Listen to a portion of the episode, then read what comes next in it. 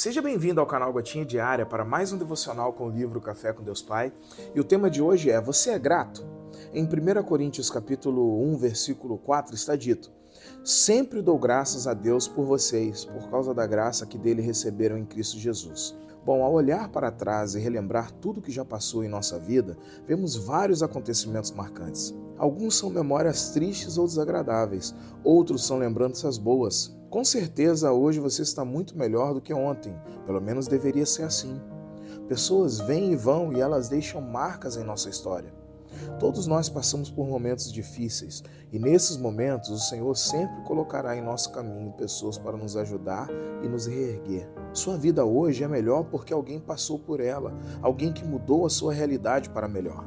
Durante a minha infância, a palavra amizade era apenas isso, uma palavra não se traduzia em verdade nos meus relacionamentos, pois, devido à timidez, eu me fechava e me julgava incapaz de nutrir qualquer tipo de relacionamento com outras pessoas. No entanto, eu cresci e hoje tenho pessoas extremamente importantes em minha vida, pessoas que são amigas para toda e qualquer hora de necessidade e de boas risadas também. Esse texto do apóstolo Paulo fala sobre sempre dar graças, ou seja, em toda e qualquer situação, Paulo era grato a Deus também pelos seus amigos. Por quem você precisa expressar gratidão hoje? Será que não está precisando dar uma olhada mais aguçada ao redor para reconhecer a importância das pessoas à sua volta? Às vezes, na agitação do dia, nos esquecemos de expressar gratidão. Jamais se esqueça de agradecer as pessoas que o ajudaram a chegar ao lugar no qual você chegou. A frase do dia é: viver com uma atitude de gratidão nos ajuda a perceber plenamente como Deus está trabalhando em nossa vida. Hashtag graça. Bom, hoje eu gostaria de fazer algumas considerações sobre a gratidão ou o expressar gratidão.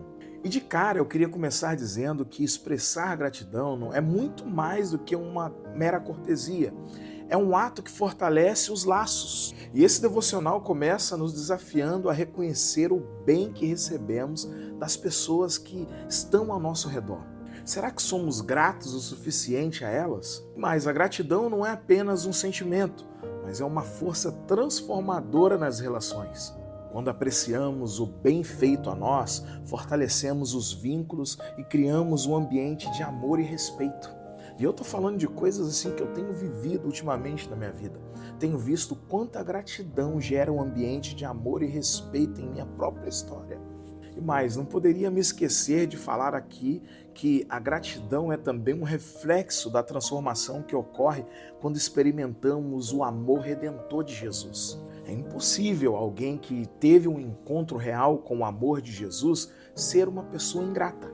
E a gratidão não apenas edifica quem recebe, mas também inspira outros a cultivar um coração agradecido. É um ciclo positivo que promove a cultura da apreciação. E a minha oração hoje é para que o Senhor possa nos ensinar a expressar gratidão de maneira sincera, genuína e verdadeira. Porque tem muita gente que não sabe apreciar o bem e coloca cinismo no expressar gratidão. E esse tipo de gratidão misturada ao cinismo não gera um ambiente de amor e respeito. Por isso eu oro e peço a Deus para que nossas palavras e ações reflitam a gratidão profunda que temos pela graça que nós recebemos em Cristo e também pelas atitudes boas que as pessoas têm para com a gente. Eu peço a Deus capacitação para fortalecer nossas relações por meio da expressão ou da expressão regular da apreciação pelo bem que a gente recebe. E hoje eu desafio você a expressar gratidão para com alguém que te fez o bem.